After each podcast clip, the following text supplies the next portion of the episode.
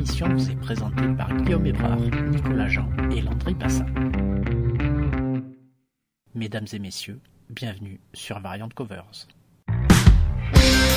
Et salut à tous et bienvenue pour ce nouveau podcast. Euh, bienvenue, bonsoir Landry. Salut, bonsoir les auditeurs, ou bonjour les auditeurs.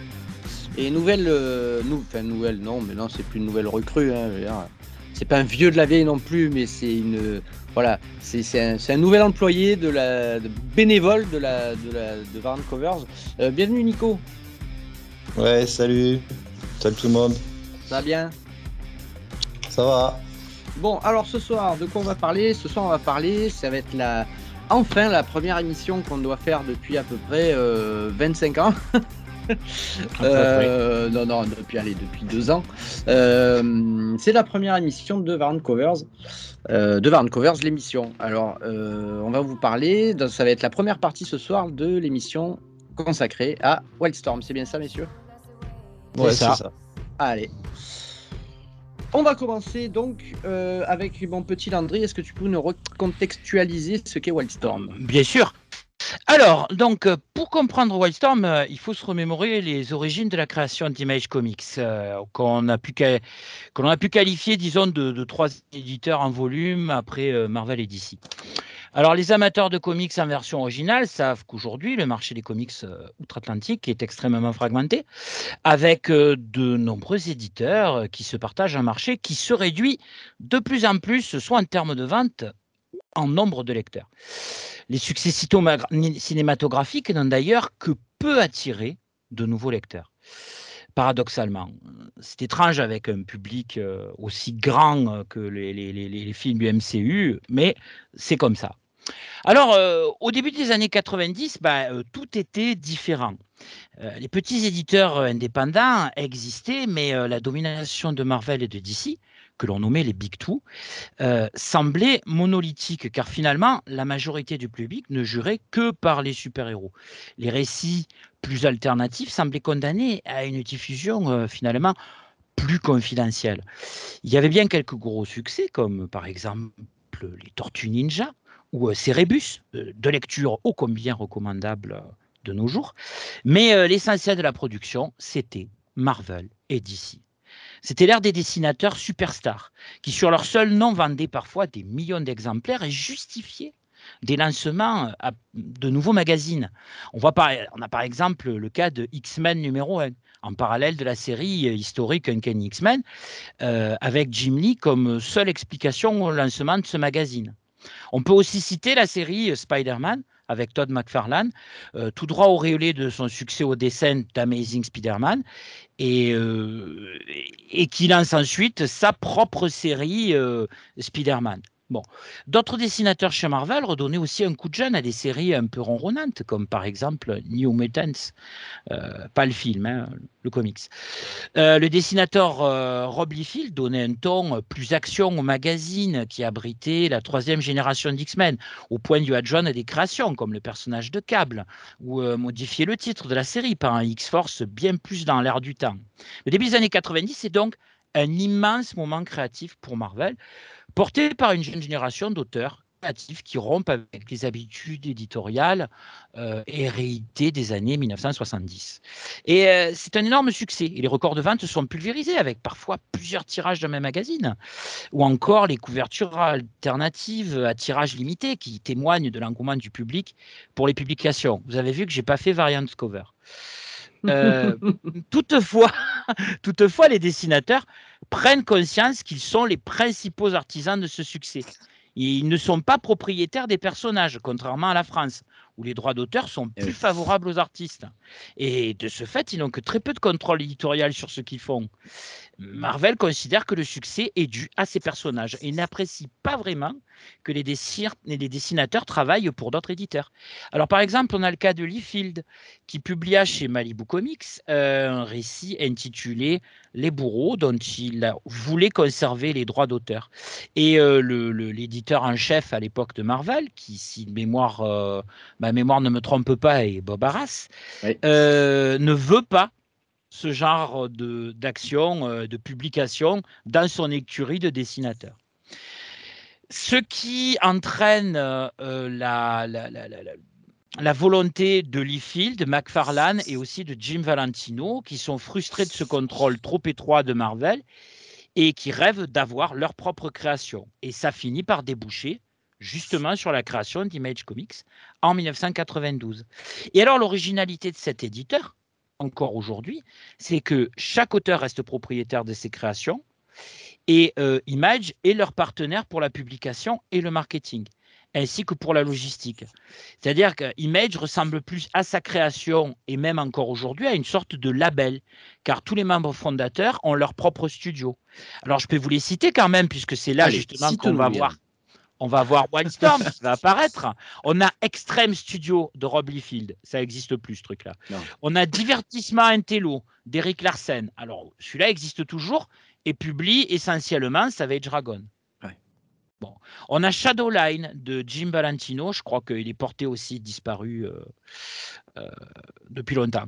Todd McFarlane Production, euh, avec de Todd McFarlane, en toute simplicité, puisque c'est le seul à mettre son nom sur le, sur le produit. Hein. C'est bizarre, ça lui ressemble pas. Ça. pas, pas, du tout, pas du tout, n'est-ce pas euh, Je suis Todd McFarlane et j'approuve ce message. Euh, c'est un peu ça l'idée, quoi.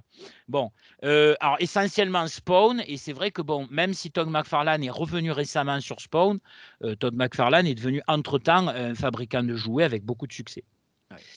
Top Co Production de Marc Silvestri, qui là aussi connaît des, a connu diverses gloires, est un peu en hibernation actuellement, avec peu de publications, pas ou peu de publications. Hein. Je parle à mes experts, euh, à mes gars sûrs du, du, continent américain. Et enfin, pour terminer, bien sûr, Wildstorm Productions ah, de Jim Lee. Wildstorm, le, le, le, tout, est, tout est dit, on va dire, c'est le thème de notre émission de ce soir. Et alors, chacun de ces différents studios, bah, il est libre de, de produire euh, les comics comme bon leur semble, même si au début d'Image, il y a une sorte d'univers partagé dans lequel coexistent tous les personnages. Mais les différents juridiques, euh, euh, notamment avec Rob Liefeld, ont plus ou moins fini de mettre à mal cette pratique. C'est bizarre ça aussi, tiens. C'est bizarre. c'est vrai, il y a tellement de choses bizarres là-dedans. Bon, Image, c'est donc un esprit rebelle. C'est ça qu'il faut voir. Eh euh, il produit des récits de super-héros différents, modernes, en phase avec le public des années 90. Et progressivement, il va rompre d'ailleurs avec cette tradition en publiant autre chose que du super-héros. Mais au départ, euh, les titres ont tous quand même une saveur très très proche de ce que les auteurs faisaient chez Marvel ou DC. Faut, faut noter, euh, que c'est une rébellion, mais des dessinateurs uniquement. Hein. Oui, oui, oui, oui, bien sûr, bien sûr. Il n'y a, pas de scénaristes. Hein. Ils ont amené avec eux des scénaristes, bien évidemment, mais euh, ce sont les dessinateurs de chez Marvel, en plus, précisément. Il n'y en avait aucun qui travaillait chez DC. Les, les, dessinateurs euh, stars, quoi. C'est les, stars. Mais de chez Marvel. Euh, donc, bon. Le, de, ces, de ces studios, finalement, c'est Wildstorm qui se démarque le plus vite, que ce soit par la quantité de ses projets lancés et des auteurs mis en avant, euh, parce que finalement, McFarlane ne produit que Spawn et quelques titres dérivés autour de Spawn. Euh, Larsen ne fait quasiment exclusivement que du Savage Dragon. Euh, mais c'est pas le cas de c'est pas le cas de Wildstorm. Wildstorm très rapidement à partir de Jim, Jim Valentino, il faisait que ben, Shadowhawk. c'est ça, c'est ça. Rob Liefeld, il a fait, il en a fait quelques-uns quand même, hein, mais bon, pas, pas beaucoup. Ça a duré, Ça n'a pas duré très longtemps fait. c'est ça, c'est ça. et Marc aussi, avec Top Co, il en a fait quelques-uns, mais pas beaucoup. Ouais. C'est, Sportacho, finalement, il s'est retiré assez vite du projet. il, a, signé Waterworks, et puis après, euh, puis ça s'est arrêté là. il a eu un souci familial, je crois. Ou un souci de santé, je sais plus. Mais, euh, Ouais, je sais plus. Il s'est retiré assez vite euh, du truc, quoi. Mais ce qui est intéressant finalement dans tout ça, dans ces dessinateurs vedettes et puis dans, cette production d'images qui est malgré tout globalement est foisonnante avec quand même euh, une colonne vertébrale qui est celle de Wildstorm, euh, bah, c'est que finalement, il lance la, la, mode du, du, du, du, du comics indépendant, enfin, où l'auteur est propriétaire de sa création et euh, il entraîne d'autres dessinateurs. C'est-à-dire que la première vague de, chez, de, chez Image finit, inspire beaucoup d'autres auteurs après, parce que dans les années 90, dès qu'un auteur avait un peu de succès, hop, il allait faire un petit truc chez Image en disant c'est mon creator only. mais c'est maintenant c'est le fer de lance de Image Comics, n'empêche. Tout à fait, tout à fait. donc, le problème, c'est que finalement, quand on l'a dit avec les dessinateurs stars, c'est que tout n'est pas parfait. C'est-à-dire que souvent, la forme, elle, elle, éclipse le fond. Il y a peu de scénaristes, voire pas du tout. Et donc, ces dessinateurs superstars, ben, des fois, ils vendent quelques histoires euh, un peu travaillées. Euh, voilà. Mais en même temps, c'est une époque de, grand dynamisme euh, sur le dessin. C'est-à-dire, bon, parmi les trucs peu travaillés, on a Divine Right, hein, donc un mec qui découvre la formule pour être Dieu sur Internet. C'est dessiné par Jim Lee, c'est génial. C'est très beau, c'est très très beau. Remets-toi dans le contexte. Il faut se remettre dans le contexte. Internet, tu, tu parles d'une époque où dans X-Files, tu avais euh, Mulder qui tenait un téléphone. Est-ce que lui qui lui disait tu fais quoi? Et lui il disait j'appelle l'Internet. tout, à fait. Non mais Internet c'était magique. Tu hein, tout faire à l'époque. ouais, c'est ça. Voilà. Et donc, pour en revenir à Wildstorm, bah, c'est à partir de la série Wildcats euh, que Jimmy et ses auteurs tissent une galaxie de titres. Euh, on pourra citer ici euh, Stormwatch, Wetworks, Gen 13, sur lequel je reviendrai un peu plus tard. Wildstorm, c'est la contraction de Wild pour Wildcats et Storm pour Stormwatch. C'est ça, un peu ça. ça fait aussi la, la, tempête, quoi. Ça avait un côté, effectivement, ça a été une forme ça a été une tempête dans le monde éditorial assez policé euh, de, de, Marvel et de DC, quoi, au début des années 90. Tout à fait. Euh, et donc, Wildstorm est le label à l'origine d'Image qui, par son dynamisme, de mon point de vue, va impulser euh, de nombreuses ah créations tout au long des années 1990. Ah oui, totalement. Ça me fait penser, j'ai vu, tu sais, le, je ne sais pas si vous l'avez vu, ce reportage-là, c'est en quatre ou cinq parties, je sais plus. Sur la création d'image, c'est euh, je sais plus quelle euh, chaîne qu'il a fait. C'est dispo sur YouTube gratuitement. C'est Sci-Fi mmh qui a fait euh, qui a fait le, les reportages.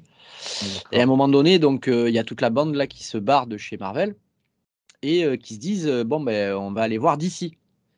Et d'ici s'attend à ce qu'ils leur disent bon ben on se barre de chez Marvel, on va travailler chez vous en fait, non, ils sont juste allés voir d'ici pour leur dire bon, on, vous dit qu'on ne travaillera plus jamais pour du mainstream. Hein. Allez, salut. Il paraît que les mecs de chez DC étaient complètement dégoûtés. Ah ben oui. Ah, non, mais c'était c'était une époque de d'intense rébellion. Enfin, ces auteurs étaient jeunes hein, quand même. Hein, Tout à, oui, oui, ils étaient super jeunes. Exactement, voilà. Et donc, euh, la grande série vedette qui a lancé tout ça, c'est quand même le Wildcats. Euh, c'est Wildcats. Et ouais. Et donc, euh, Nico va nous parler un petit peu de Wildcats. Donc. Ouais, donc Wildcats, euh, donc créé euh, par Jim Lee et Brandon Choi. Si je ne fais pas d'erreur, Brandon Choi est, un ami d'enfance de, Jim Lee. Et donc, il co-scénarise ça avec Jim Lee. Hein, donc, ainsi que il crée en même temps la série Stormwatch. Ouais. Mhm. Euh, mais là, il ne s'occupe pas du dessin, donc c'est également Brandon Choi qui fait, euh, le scénario. Et il y a plusieurs dessinateurs qui vont tourner sur la série. Mais bon, elle a eu un petit peu moins de succès que Wildcats, même si par la suite, elle a, toujours euh, existé. Hein, et puis, elle a été remplacée par une série dont on parlera dans, dans l'épisode 2 du podcast, à savoir The Authority. je ne connais pas du tout. Ouais, très. Non, pas, je connais pas. Une petite série. Petit, petit, petit, petite série ouais, qui, a, qui a rien révolutionné d'ailleurs. Il y a des tout petits euh, qui ont travaillé dedans. euh, donc blague à part, Wildcats, Wildcats, qu'est-ce que c'est? Bon, ben alors, bon, souvent les, les, les, euh, les, les personnes qui l'ont lu hein, l'ont comparé aux X-Men de Marvel, hein, ce qui n'est pas faux d'ailleurs. Mais euh, puisque euh, Jimmy avait quitté euh, X-Men donc euh, pour créer Wildstorm et Image. Hein. Donc euh, on était très content de le retrouver avec une équipe type, hein, voilà, avec le, gros boy scout, le, les pin-up, enfin voilà, la fille, la fille, comment dire, chaudasse. Il y, a une pin-up hein, quand même, voilà, euh, qui est vaudou. Vaudou, euh, Voilà. Et non, il y, a, la femme forte. Voilà. La c'est ça? C'est ça, Zilote. Zilote, c'est ça. Donc on part sur une, base classique hein, avec un, meneur hein, qui, s'appelle Lord Hemp et euh, qui veut constituer donc euh, une équipe euh, de super-héros avec des donc avec des pouvoirs, sachant que ils ont créé c'est pas des mutants, hein, eux. Ouais. Donc il faudrait peut-être parler de, l'univers d'abord. Wildcats se, se, déroule dans un univers donc pour ceux qui connaissent voilà Marvel, hein, donc à la Marvel, mais très très matiné de science-fiction en fait. Euh, il y a des extraterrestres et, les pouvoirs euh, viennent souvent euh, donc d'un mélange, d'une mutation avec, pas d'une mutation, d'une d'une fusion avec les extraterrestres, d'une naissance hybride. Il y, a, il, y a le, il y a les gènes actifs aussi, dont on reparlera plus tard. Dont, dont, on reparlera Landry avec Gen 13. Euh, donc qui, ont, euh, qui sont des personnages euh, qui ont été exposés au, Gen Factor et qui leur ont donné des, pouvoirs spéciaux. il y a donc les hybrides humains-aliens, hein, voilà, et il y a les seedlings. eux, c'est des personnes qui ont muté suite à, une irradiation provoquée par le passage d'une comète. Voilà. Bon, ça, c'était pas forcément dans Wellcast d'ailleurs, mais ça fait partie de l'univers Wellstorm. Mhm. Donc, euh, il y avait Battalion, Diva, Hellstrike. Euh, voilà, ça, c'est des personnages qu'on ne connaît pas trop. Euh, donc, technologie avancée, voyage interstellaire, existence de races extraterrestres. Donc là, dont les Kérubines et, et les Dranes, voilà, qui côtoient l'humanité depuis des siècles. Euh, mais qui ne sont pas forcément connus du, grand public, on va dire. Hein. Tout ça, c'est assez secret, euh, c'est assez caché, et donc se déroule une guerre entre, euh, les Guérubim et, les Daimonites. Une guerre qui a débuté sur leur planète d'origine, qui s'appelle Kera.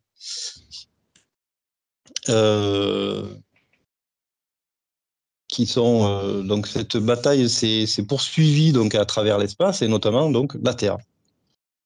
Euh, Lord Hemp est un kérubim, donc il est euh, immortel, si je ne me trompe pas. Il est multimillionnaire et c'est lui qui va créer la force de défense donc Wild Cat. Donc le CAT, ça veut dire Covert Action Teams. Voilà. Voilà. Euh, et donc, il va créer euh, les Wildcats et se constituer donc une petite, euh, un petit groupe au super pouvoir pour lutter contre les Daimonites. je spoil un petit peu la fin, mais c'est pas méchant. c'est qu'en fait, la guerre entre les Daimonites et les Cherubim est finie depuis longtemps. Sauf que ceux qui étaient sur Terre ne l'ont pas été au courant, donc euh, ils n'ont pas été informés. Donc ils continuent leur petite guéguerre entre eux sur Terre, mais sans savoir que tout ça a été fini depuis longtemps. C'est un scénario d'Alan Moore, ça en plus. Hein. les derniers épisodes, c'est Alan Moore qui conclut d'ailleurs la, première série de, oui. Hein ouais, ouais, c'est ça. Quel numéro cette conclusion euh, une 5, une 50, euh, ça, 50 numéros. Ouais, 50. Euh, d'ailleurs, j'ai oublié de préciser au passage que euh, les démonites sont des extraterrestres type, euh, on va dire, aliens. Ouais. dans la morphologie, on va dire, hein, mais ils ont la possibilité de, de prendre l'apparence de qui ils veulent. Et c'est pas qu'ils prennent l'apparence, c'est qu'ils ils rentrent dans le corps des gens et en prennent possession. Voilà. Bon.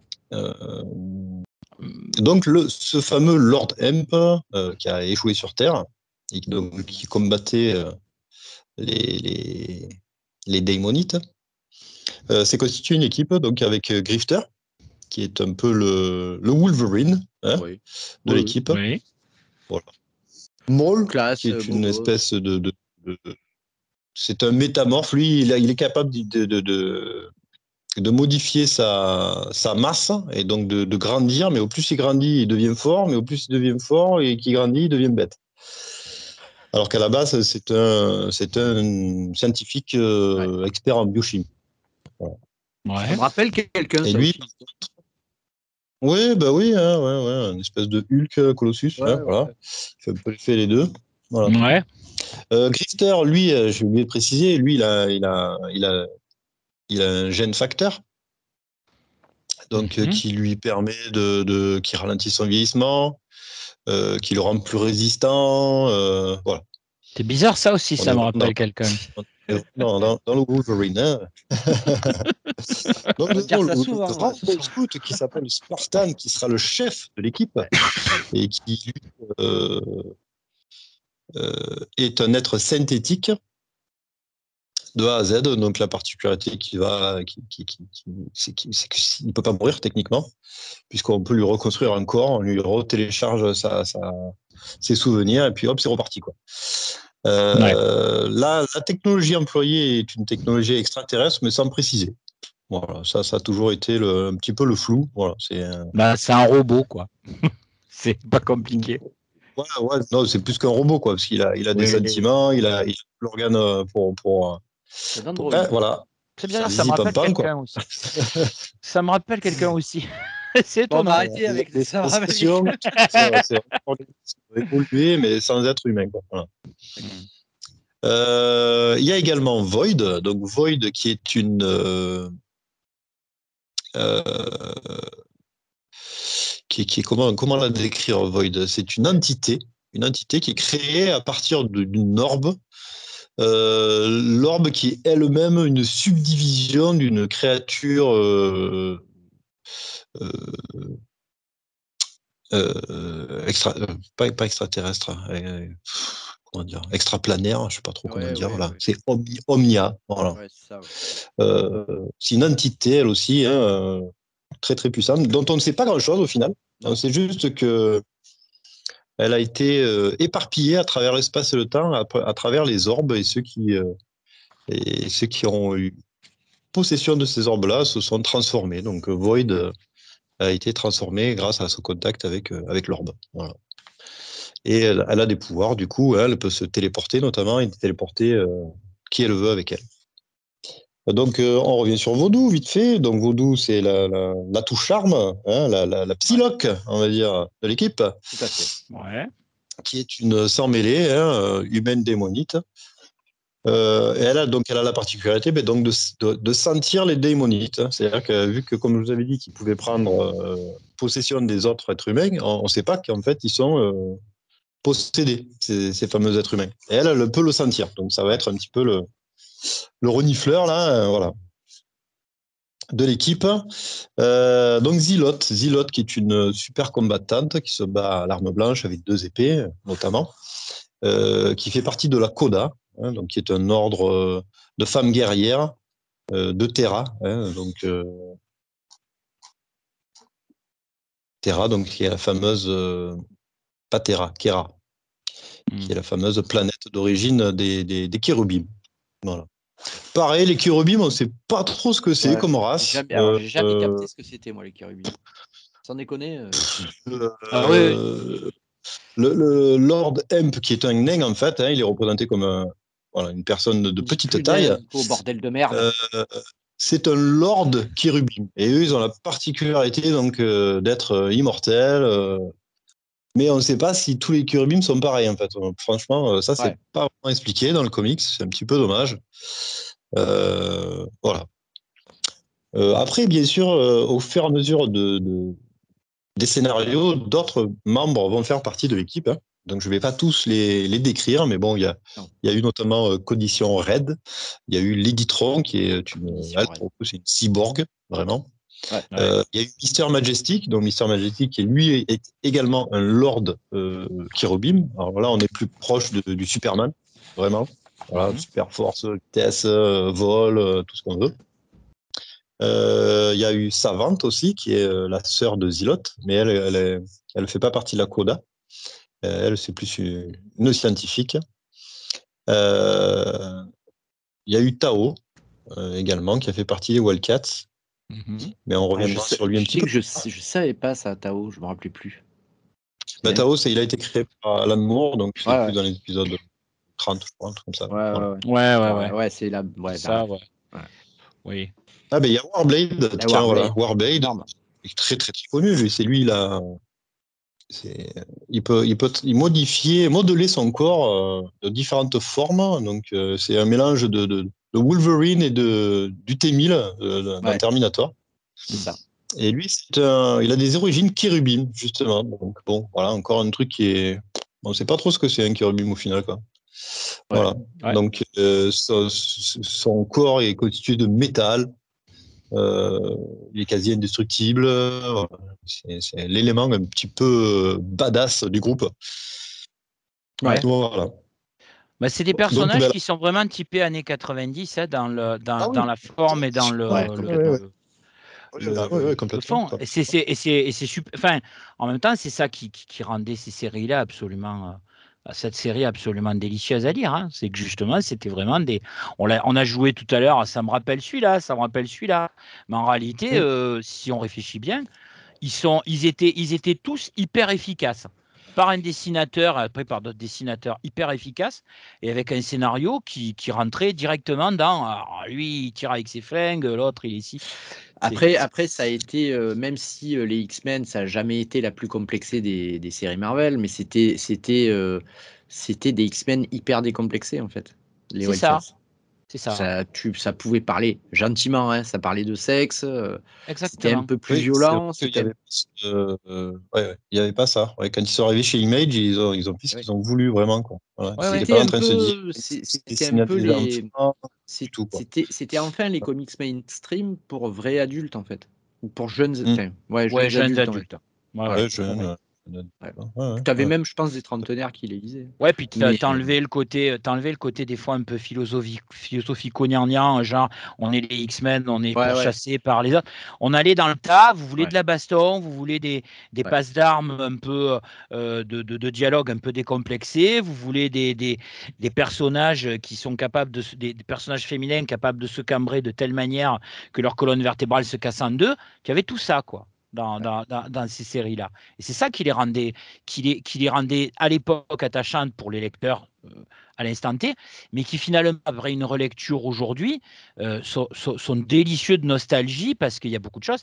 Je dis que ça peut plus se faire, mais c'est différent, quoi. C'est amené de manière différente. L'attrait quand même de Image Comics euh, en général, hein, c'était quand même le côté visuel, quoi. C'était pas forcément ah un scénario. Mais, euh, mais c'est vrai que quand tu ouvrais un Wildcat, tu t'en prenais absolument plein la gueule. Quoi. Ouais, il y avait ah ces, grosses pages doubles là, ces, grosses pages doubles qui étaient qui étaient des morceaux, qui étaient des, des de, vrais morceaux d'anthologie de, de dessin quoi. Moi, moi je sais que quand je rentrais dans la boutique de comics à l'époque euh, que l'on connaît très bien, euh, quand tu tombais sur une page en VO, hein, parce que je sais mmh. pas si en français ça avait été publié encore, je me rappelle plus. Euh, putain, quand tu trouverais White Cats, Gen 13, tu t'en prenais plein la gueule, quoi. Tu voulais acheter ça absolument, quoi. Ah oui. Ah, ça a surcartonné, hein. Ah, ouais, ouais, bah, Une parution euh, très très erratique, hein, parce que c'était pas mensuel du tout. Non, pas du tout. Parce que bon, ben voilà, c'était des dessinateurs qui ont créé une, un nouveau, un nouveau euh, une nouvelle maison d'édition, mais en fait, ah eux-mêmes, ils, travaillaient que dalle en distribution, et impression, euh, rien du tout. Donc, il y a eu que... de très, très gros retard sur toutes les séries. C'est ce que j'ai vu aussi. Ouais. Euh, ils, voilà, de, ils, ont dû engager des mecs qui s'occupaient de ça parce qu'ils n'y entendaient rien du tout. Euh, avec les imprimeurs, avec les distributeurs. Euh, ils n'étaient pas distribués au début. C'était un truc de fou, quoi. Donc, ils se sont fait leur petit délire. Ils ont dit Ah ouais, mais en fait, putain, éditeur, c'est pas que gueuler sur des mecs. Bah, ce qui les a sauvés, c'est que c'était de, gros vendeurs. Tous. Oui, de base, c'était de gros vendeurs. Non, mais ça permettait du volume, hein, quelque part sûr. D'ailleurs, ça a attiré d'autres personnes. Hein. On, y viendra, on y reviendra un petit peu plus tard, mais très très vite, au final, euh, ben, sur Wildcat euh, est revenu euh, Chris Claremont. Ouais. Oui, oui, qui, travaillait avec Jim Lee sur Uncanny X-Men, puis X-Men pour trois numéros. On pensait qu'il s'était fâché, mais pas du tout. Et il est arrivé, je crois, à partir du tome 9 à peine, du numéro 9. voilà, il y avait déjà Chris Claremont qui, était associé avec Jim Lee sur Wildcat. Donc, au revoir Brandon Joy. Hein, voilà. il est arrivé avec un nouveau personnage. Je ne sais plus comment il s'appelait. Euh, vous vous rappelez pas de lui là Pas du tout. Mmh, Pas du tout. non, ça, a été assez court, non? J'ai l'impression le passage de, de Claremont, il me semble, non? Oui, oui, ça n'a pas duré une éternité, j'ai l'impression. Quand même. Ça, montrait euh, l'intérêt des autres créateurs pour ce, voilà, cette euh, force de frappe naissante. là, voilà, ça, se vendait par millions, hein, il faut les rappeler ça. Hein. alors, apparemment, pour le coup, c'est eux qui. Pas, pas Marvel. Apparemment, Jim Valentino, enfin, sous la pression de McFarlane, a appelé Jack Kirby. Euh, mhm. parce, que, parce que McFarlane voulait Jack Kirby chez Image, en fait sachant toutes les ah histoires, euh, toutes les histoires qu'a eu euh, Kirby avec Marvel et, même avec DC. Mm. Et, euh, et attention, c'est pas Jack qui répond quand tu appelles Jack. C'est mm. la femme de Jack qui répond et elle demande à Jack s'il veut bien leur parler. Donc Jack n'a pas voulu leur parler, mais elle a expliqué le truc et il a eu en gros l'autorisation non officielle euh, d'ouvrir Image par, euh, par Jack Kirby, quoi, en disant. Euh, oui. Il leur a envoyé son soutien, quoi. Voilà. parce que. D'accord. Mais toute, toute publication indépendante au début des années 90 pouvait qu'avoir le soutien de Jack Kirby. Tout à fait. C'est pas compliqué. Enfin, c'est c'est indéniablement les, même l'époque où Marvel et DC ont, ont abusé, surabusé de leur position dominante sur le marché. C'est surtout, ouais. Euh, maintenant, je sais pas comment c'est, mais je pense que ça n'a pas dû beaucoup bouger euh, vis-à-vis des auteurs. Tu, tu, quand tu, tu, tu penses à.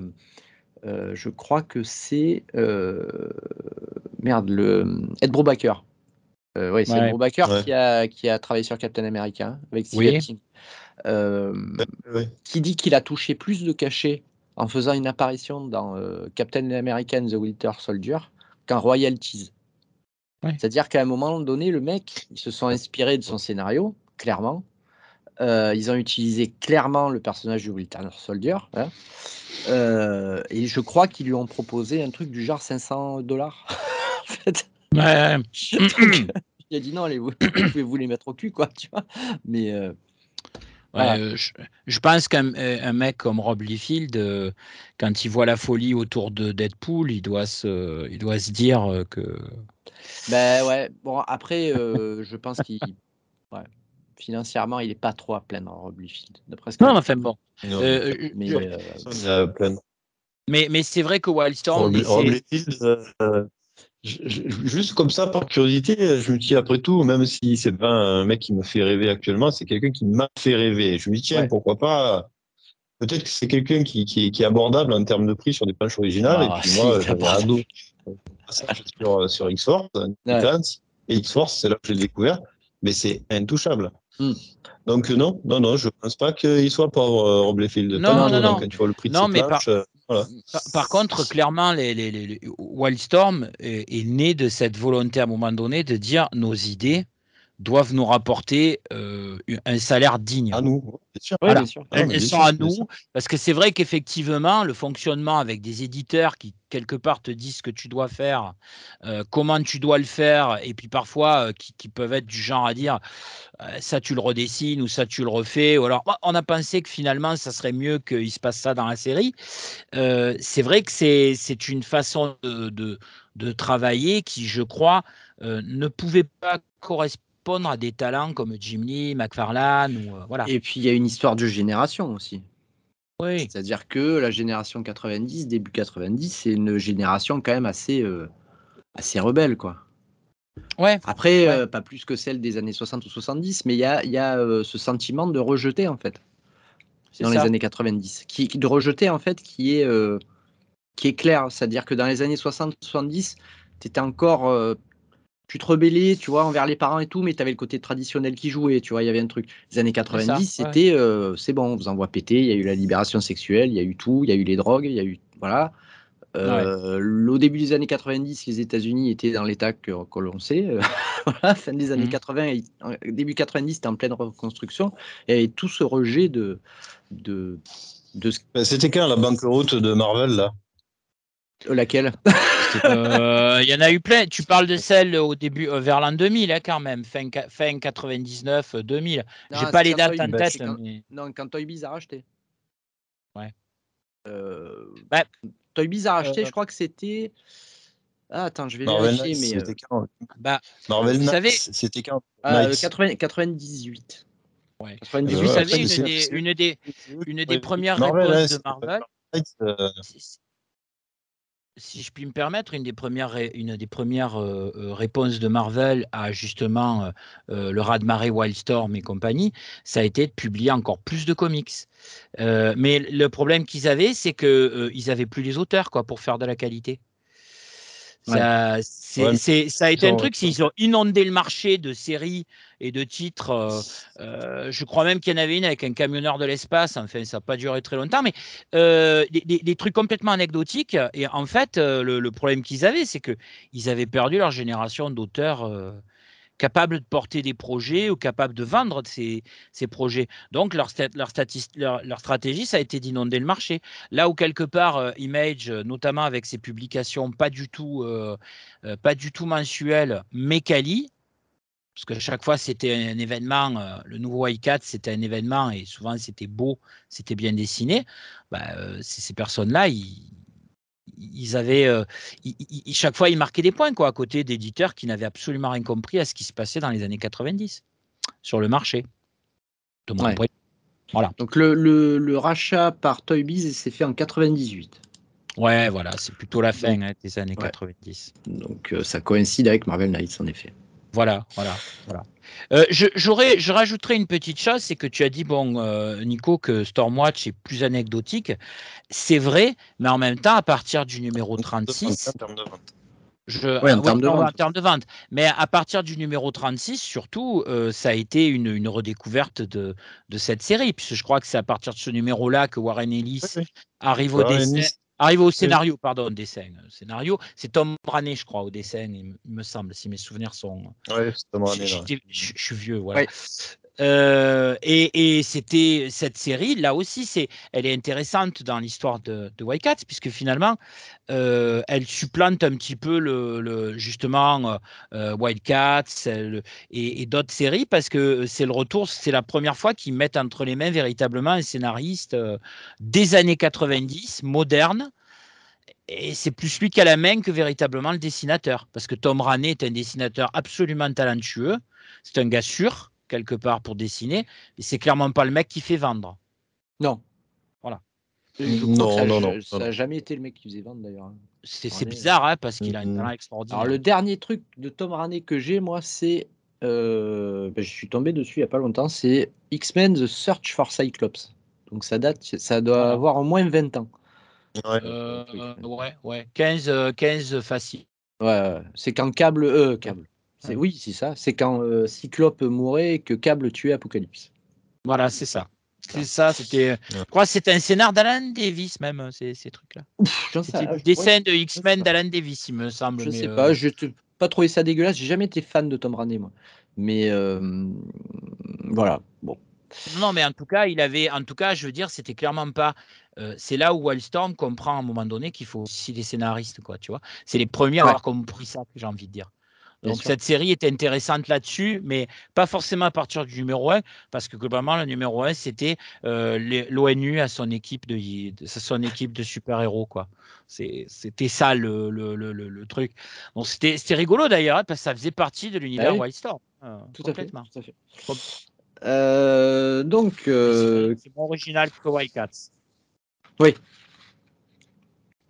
oui, donc bah, Wildcats, euh, la, série originale, donc la première série a duré donc de 1992 à 1998 ouais. et a duré 51 numéros. Mmh.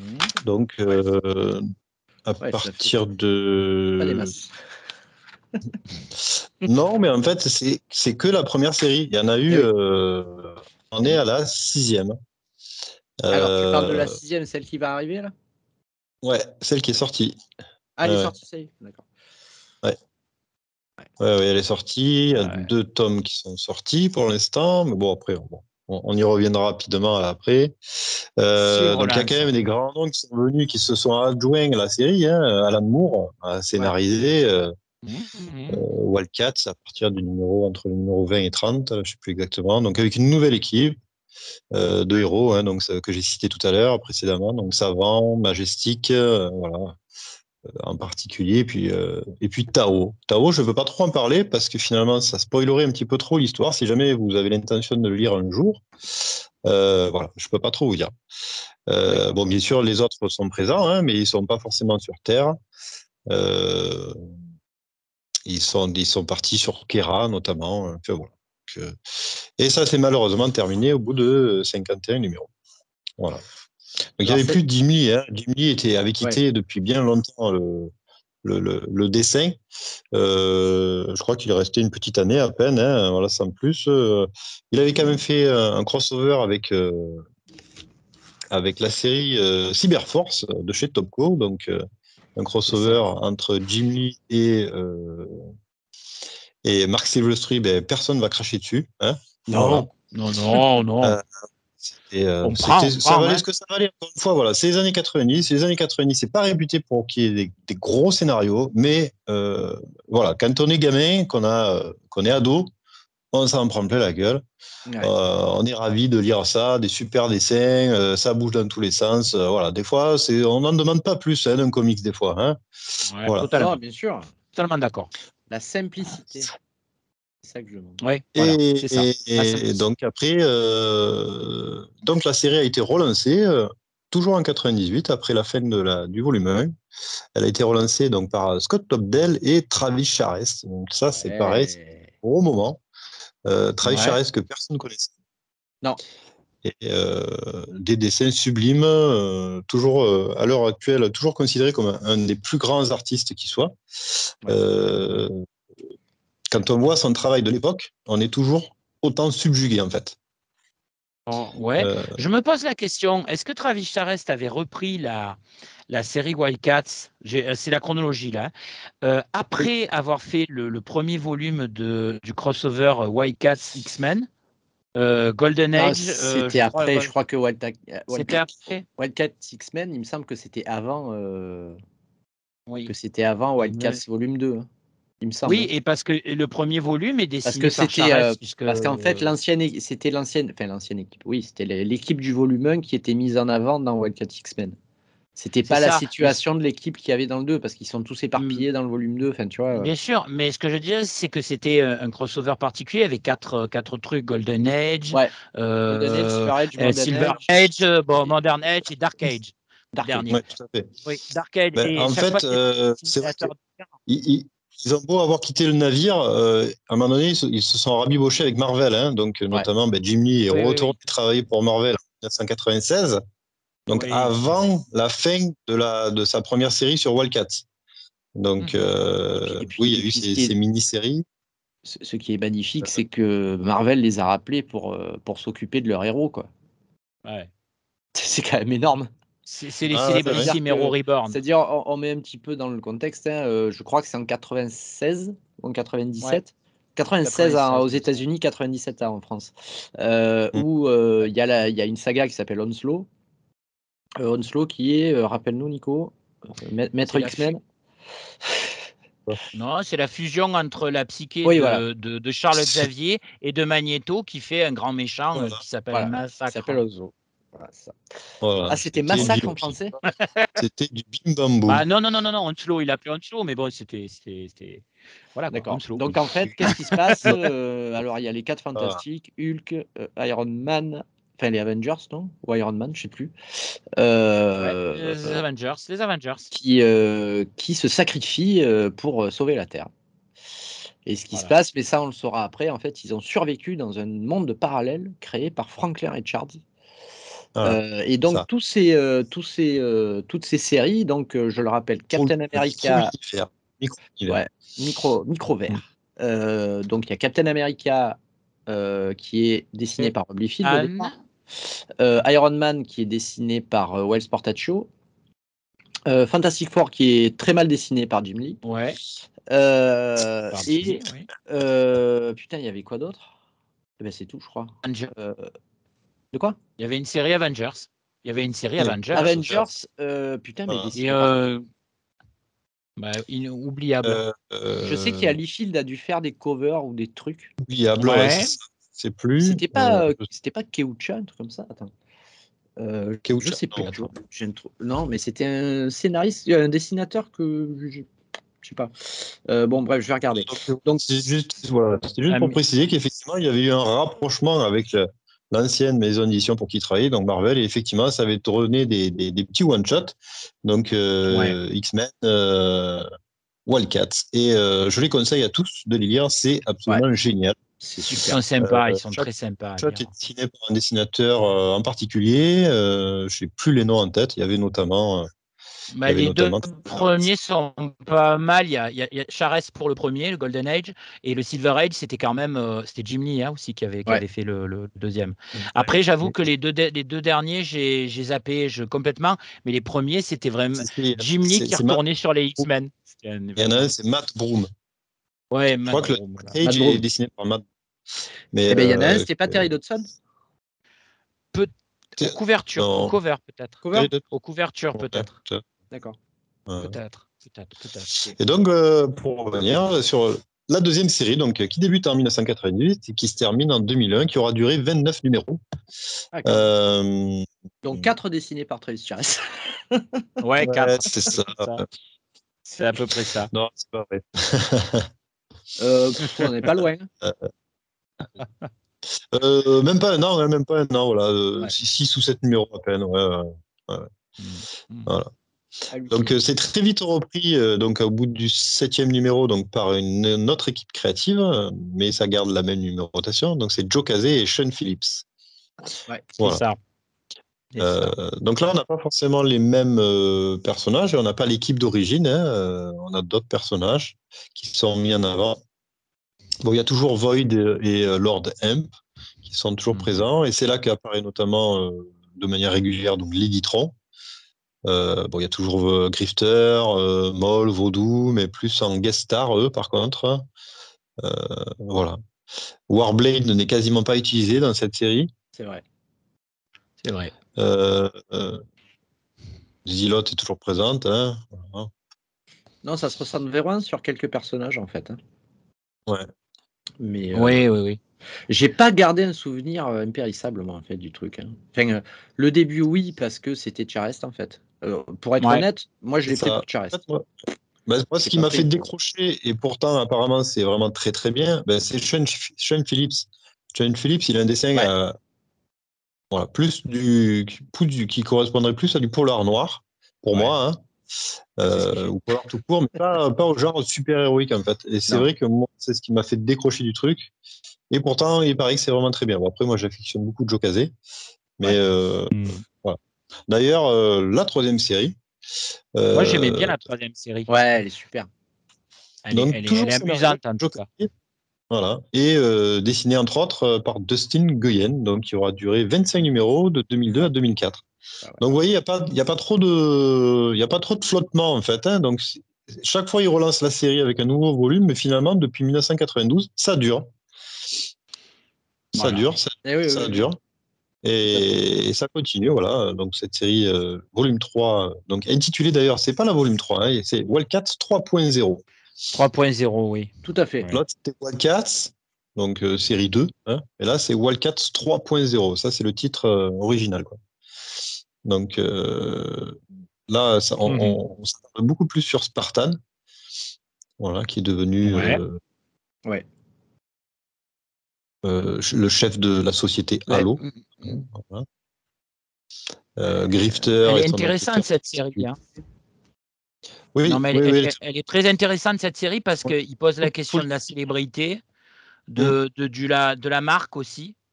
Euh, c'est-à-dire que Ouais, non, non, mais bon, euh, Wildcats devient presque euh, des produits dérivés. Enfin, Halo, euh, la, boîte Halo produit des, trucs dérivés, des figurines, enfin, je sais moi. C'est, pas, c'est, assez intéressant en fait, parce qu'il y a, y, a, y a un vrai discours méta. sur justement le, les, comics, quoi, tu vois, et tout le merchandising autour. Il me semble que cette publication, ça coïncide plus ou moins, le Wildcats Volume 3, euh, à euh, ce qui s'est fait après, euh, enfin, avec le, la reprise d'Authority, non? C'est à peu près dans C'est à peu près la même époque, ouais, c'était à un moment donné où Wildstorm voulait un petit peu changer. Authority et Planetary donc, feront partie du, de l'épisode 2. Hein. Mais effectivement, on peut citer vite fait que c'est le, les séries qui ont été lancées après le rachat par DC. Ouais. ouais. Parce que ça, justement, on, allait l'aborder après. Euh, voilà, le, studio Wildstorm s'est fait racheter par DC euh, en 1998. Et ouais. Euh, Alors pourquoi, d'ailleurs? Voilà, c'est presque notre, c'est presque notre conclusion. D'accord. Bon, merde. pourquoi? Ben voilà, on, en parlera après. Suspense. ok.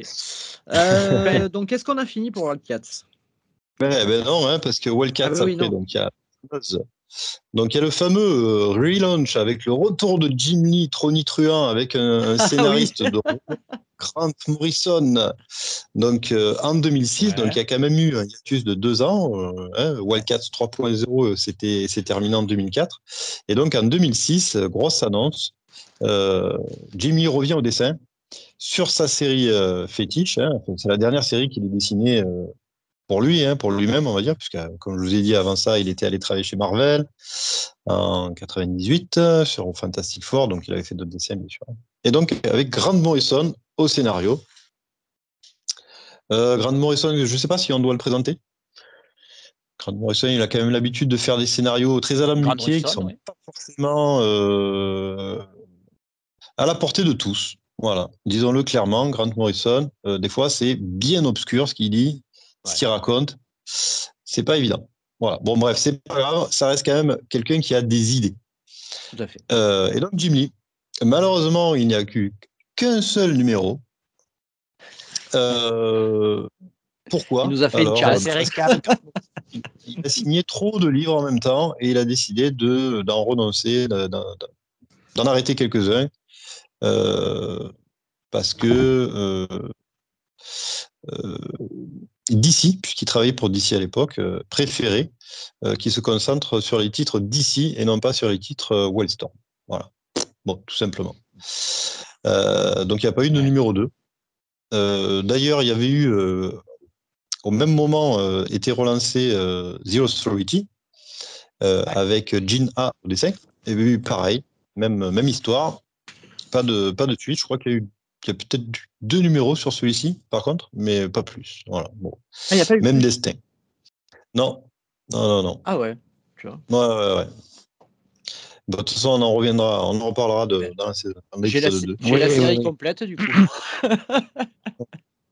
Waouh. Euh, donc oui, on est quand même sur une période, donc comme on, en parlait tout à l'heure, euh, voilà, Wildstorm a été racheté par DC donc en 1998, hein, donc finalement six ans après sa création, racheté par DC. Oui. Alors pourquoi? Ben, euh, Landry nous en parlera peut-être. Ouais, peut-être. Je sais pas. disons que oui, oui, disons que. Landry, attends, Landry. Oui. Voilà. Mais... on va, on a fini du coup là pour Wildcats ou pas? Ouais. Wildcats, donc il y a eu encore euh, deux, deux, histoires, hein, voilà, deux volumes. Donc le volume 5 qui a duré 30 numéros, euh, mais qui n'étaient pas forcément des numéros qui se. Comment dire C'était une succession one-shot qui s'assemblait. Ouais. Euh, qui ont duré donc de, qui ont été publiés de 2008 à 2011, qui s'appelle Wildcats World's End. Ouais. Euh, et, il y a eu un gros hiatus, hein, puisque Wildcats vient d'être relancé donc en 2022. Wildcats volume 6, euh, donc la dernière itération, donc le volume 5 était de 2008 à 2011, et donc 11 ans plus tard, nous avons enfin une nouvelle série Wildcats qui vient tout juste de démarrer aux États-Unis. Donc il y a à peine deux numéros qui ont été publiés. Si je ne fais pas d'erreur, le numéro 2 est sorti euh, la semaine dernière. Et là, on, on part sur euh, Grifter et Zilote immédiatement. Il va y avoir un lien avec la cour d'Hibou de, de, Batman. Euh, voilà, donc là, on est vraiment sur euh, une série qui sera peut-être même une mini-série. Je suis pas trop sûr de, la pérennité du titre, qui est intégrée à l'univers d'ici. Voilà. Donc il n'y a plus de univers Wildcat séparé. Hein. Donc, on a euh, compris que c'était euh, plus ou moins intégré, mais c'est vrai que bon, ils étaient dans l'univers, mais sans qu'il y ait trop d'apparition des autres personnages. Là, c'est vraiment. Euh, hmm. tu, vois, rien que ça, moi, ça me donne pas envie. Quoi. tu vois, Nico, là, t'es en train. Oui, oui, vas-y, vas-y. J'ai pris les deux premiers numéros, en fait, je crois. mais j'ai pas continué après, quoi. Parce que j'ai même pas lu les deux premiers. Ouais, ouais. Moi, j'ai lu vite fait le 1, bah, ça m'a vraiment pas transcendé. Donc, déjà, j'aime pas du tout le nouveau design de Grifters, ce qu'ils en ont fait. Ouais, moi non plus. Je n'aime pas non plus le design de Zilot, ce qu'ils en ont fait. Et Stéphane Segovia, qui est le dessinateur, quand on voit ses dessins ben, c'est crayonné. Moi, j'ai trouvé ça vraiment joli. Et puis là, la BD, je trouve vraiment bon. Quoi. Je peux dire une chose, c'est que je ne. Bon, je vais faire un discours de, de, vieil homme. Apparemment, c'est que tu es plus fun dans les années 90 que dans les années 2020. Hein. Manifestement. Tu vas, te faire, tu vas te faire euh, blacklister par Comics Blog. Euh, je m'en fous. je m'en fous de ça parce que, bon, euh, on va être tout à fait honnête, hein, puisque euh, là, là, la grosse difficulté qu'on a avec Wildcat, c'est que Wildcat, c'est une série qui passe de, des, années, euh, des années 90 jusqu'aux années 2020, donc du, du, du, Wildstorm purement image années 90, et en même temps, on, est, on traverse les époques et le rachat de, de DC. moi, si vous voulez, ce que je vous propose, c'est de revenir un petit peu dans les années 90 par Exactement, c'est ce que j'allais te proposer. Est-ce que c'est bon, Nico, pour le Wildcats? Ouais, ouais, on peut quand même préciser. Mal, euh, puis dernière chose, c'est que Wildcats a quand même bénéficié donc euh, d'une série en dessin animé. Oui, c'était mauvais. de très d'épisodes qui, qui étaient censés concurrencer la série X-Men, euh, sans succès, bien sûr. Enfin, bien sûr, hélas, on va dire. qui retrace les dix premiers numéros des, des comics et euh, qui a été publié en, enfin diffusé en 1994 et 1995 et qui a quand même eu euh, également donc euh, un beat'em all, donc un jeu sur Super NES en 1995. Très mauvais également. c'était quand même, c'est quand même une très très grosse franchise dans le milieu des années 90. Bien sûr. Mais alors dans le fameux reportage, vas-y, vas-y, pardon. Ouais. Et si on met bout à bout donc tous les titres actuels, plus les mini-séries, plus tout ça, on, on avoisine quand même les 150 numéros à peu près, hein, sur l'univers Wildcats. Donc ce n'est pas rien. C'est quand même. Euh, ouais, ouais, ouais. Euh, euh, alors pour en revenir à. Un peu plus quand même sur la série annulée par Grant Morrison et Jim Lee en 2006. dans, le, dans un livre publié Wildstorm Celebration of 25 Years, le, le, le, le, pitch non, plus que le pitch. Euh, il y a un petit résumé des 12 épisodes que devait faire euh, Grand Morrison. D'accord. donc, euh, vu qu'on les aura jamais, je peux vous en faire un rapide, résumé. Donc, on reprend les, les personnages principaux. Hein, donc, Warblade, Grifter, Zilote et, compagnie. Il y a Vaudou également, il y a Spartan et il y a notamment Majestic qui apparaît également. Euh, l'univers est révolutionné par l'apparition des cellulaires en 3D. Donc peut-être quelque chose qu'on arrive qu'on obtiendra un jour. Hein, voilà. ne demandez pas ce que c'est, puisqu'en fait ce n'est qu'abordé sous forme de script. Hein. On ne le voit nullement euh, en image dans, le comics. Il n'y a qu'un numéro qui est sorti, hein, comme je vous le rappelle. Euh, et on repart sur la, sur la guerre euh, Kirubim euh, Daimonite. Hein, apparemment, des, des nids de. C'est comme ça qu'ils les appellent en anglais, des nests. Les nids de démonites sont réapparus sur Terre. les deux méchants principaux qui étaient Gamora, Kaizen et Hellspont refont leur apparition. Euh, sachant que Gamora étant décédé, il réapparaît sous forme de cyborg. Voilà, on reconstruit tout ça. il, est, décédé euh, dans Authority d'ailleurs. Pas ça? Alors ça, je sais pas du tout. Non, je, crois. Bah, c'est pas Gamora, c'est pas le méchant de. C'est pas l'espèce d'empereur Ming là, à un moment donné là? Euh, peut-être, ouais. en fait, je crois que c'est le méchant de du deuxième de la deuxième partie de Authority. Citizen Gamora, ça s'appelle, je crois. Et, euh, en fait, euh, oui, je crois qu'il meurt dans Authority, en fait, il me semble. Ah bah, ça, euh, Landry nous en parlera mieux. tout, à fait. tout à fait, tout à fait, tout à fait. Et donc, maintenant, tout le monde peut commander son, son propre Spartan de maison. Ah. Donc voilà, tout le monde a son petit cyborg chez soi, son petit, son petit être synthétique qui obéit au doigt et à l'heure, et tu, tu en fais ce que tu veux, voilà. Mais vraiment hmm. ce que tu veux, hein. suivez mon Ami auditeur, Amis auditeurs, la drogue, c'est mal. voilà. Euh, ils partent dans l'espace. Euh, il y a des histoires de voyages spatio-temporels. Donc, ils jouent avec le temps. Hein. Bon, c'est Grant Morrison. Euh, c'est compliqué, peut-être inutilement. Mais bon, voilà, c'est comme ça. il utilise. il utilise Spartan. Non, pas Spartan, pardon. Il utilise Majestic. Voilà. Euh, voilà. Et donc, euh, tout le monde, il y a, une histoire avec Omnia. Donc, euh, enfin, Omnia, on sait réellement qui c'est. Lui, il donne une origine, il lui donne une création et, et ça a un lien avec Spartan. Voilà. Je ne sais pas s'il faut que je le dise ou pas, mais bon. Voilà. sa mère. il y a toute une magitation avec tous les Spartans domestiques dans les foyers du monde entier. En fait, il est en train de recréer Omnia. Quoi. Voilà. Ok.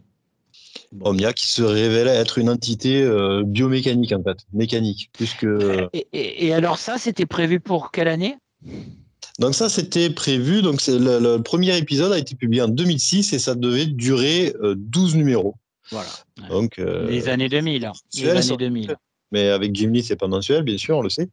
Ah mais voilà, voilà. Bon, après, c'est un très très bref résumé, hein, mais euh, il se passe plein de choses. Il y a, les, il y a, il y a The qui apparaît euh, dans le numéro. Je crois même qu'il fait intervenir les gènes 13.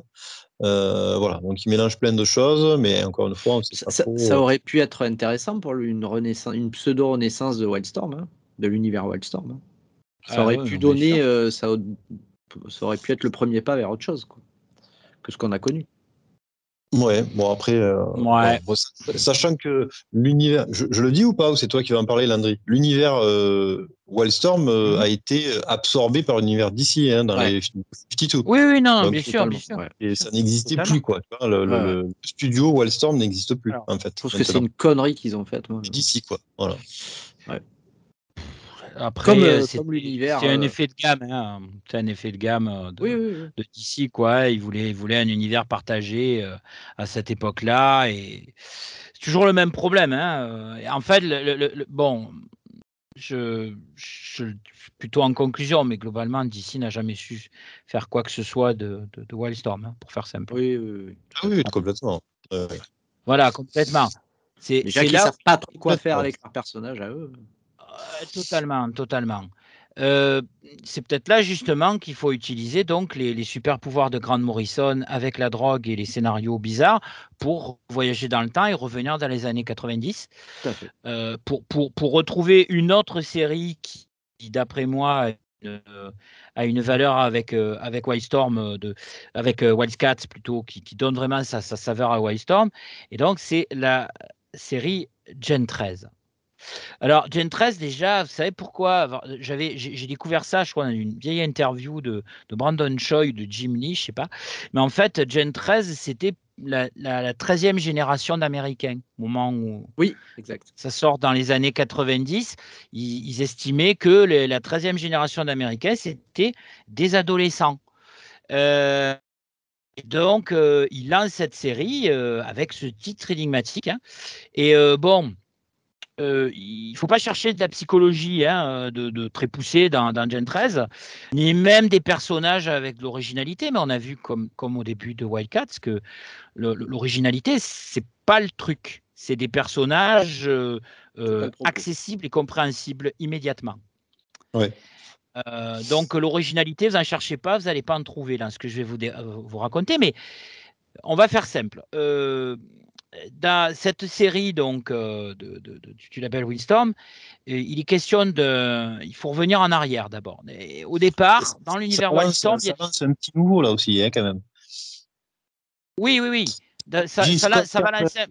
tout à fait, tout à fait. Mais sur le plan, sur le plan d'histoire, ce qui est intéressant d'abord, c'est que euh, Wildstorm s'invente un passé aussi. Euh, la Team 7, qui est une team de, de, super espions avec des pouvoirs qui aurait officié dans les années 60-70, tu vois, et, qui s'est disloqué à, voilà, à la suite. bon, voilà. Et donc, suite à des expérimentations de méchants totalement lambda et inféodés au gouvernement américain, les enfants des membres de la Team 7, bah, ils sont enlevés et dotés de super pouvoirs par l'activation de gènes actifs.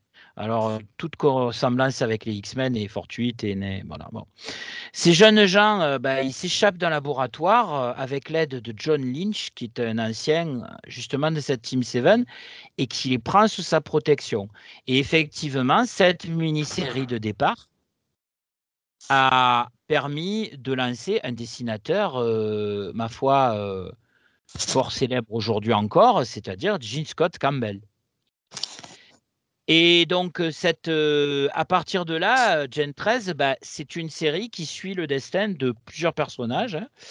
Donc, parmi ces personnages, on a celle qui est devenue le, on va dire, l'emblème un petit peu de la série, c'est-à-dire Caitlin Fairchild, euh, alors l'activation de son pouvoir ben, euh, lui permet d'avoir un accroissement musculaire qui fait donc d'une jeune, femme intelligente et timide une force de la nature ultra sexy. Et alors, c'est bizarre, hein, mais ses vêtements sont souvent déchirés juste comme il faut. c'est vrai, c'était le pitch presque de tous les épisodes, on va dire. Hein, bon. Tout à fait. Ensuite, on ah a ben, euh, Bobby Burnout. se transforme. Hein oui, bon, d'accord, mais bon. On a aussi euh, Bobby Burnout, euh, qui Lane, euh, Bobby Lane, donc je la refais.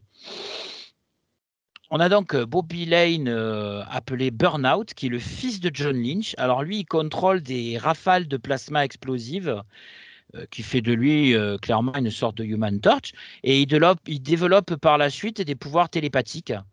Bon, et alors à chaque fois, c'est ça qui est intéressant aussi, c'est que les relations avec son père sont assez houleuses. Euh, il lui reproche d'avoir abandonné sa famille, enfin, des choses ça aussi très très années 90 quoi, sur la famille, euh, la famille euh, décomposée. alors que chez Marvel Edition, on ne veut pas entendre parler de divorce. Hein. Bon, même à la limite, les super héros ils font rien. Hein. N'ont pas d'enfants. On a ensuite Roxanne Spalding, Free Fall, euh, ou Roxy la plupart du temps par ses amis. Alors elle a le pouvoir de voler. C'est le plus jeune membre de l'équipe. Elle est peu sûre d'elle. Elle est jalouse de Fairchild et de son assurance euh, issue de son accroissement musculaire. Et donc elle découvre d'ailleurs, on découvre d'ailleurs plus tard que Fairchild et elle sont justement des demi-sœurs. Euh, un autre personnage qui, qui pour moi est, super intéressant, c'est c'est euh, une euh, c'est le personnage de Sarah Rainmaker.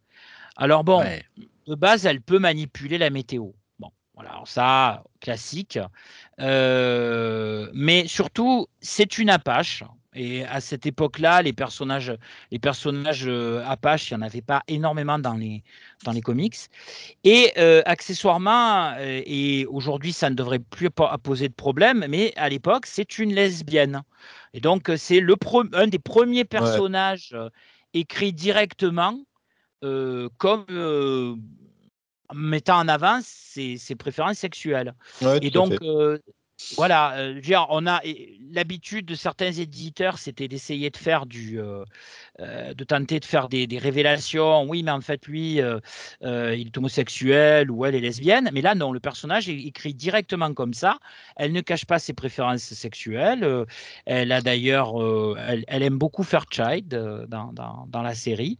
Hein, c'est pas forcément, c'est pas forcément réciproque, mais enfin, c'est présenté comme ça.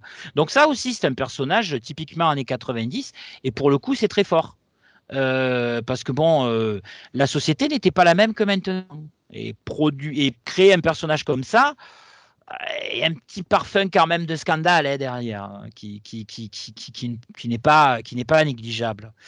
Et enfin, euh, l'avant-dernier personnage de, série, alors c'est un personnage là aussi qui, a, qui aujourd'hui ne pourrait plus exister, c'est Percival Edmund Chang, pas le fait de ça, mais surtout c'est que son pseudo c'est grunge, comme le courant musical, eh oui. qui n'existe plus aujourd'hui. Et donc, ces pouvoirs sont une capacité à interagir avec la structure moléculaire de toutes les surfaces qu'il touche pour s'approprier les capacités de cette matière. Alors, on va faire simple, s'il touche de l'acier, il devient de l'acier. Voilà. Donc, euh, bah, il pratique les arts martiaux et il a une mémoire photographique. Donc, il est super intelligent parce qu'il se souvient de tout.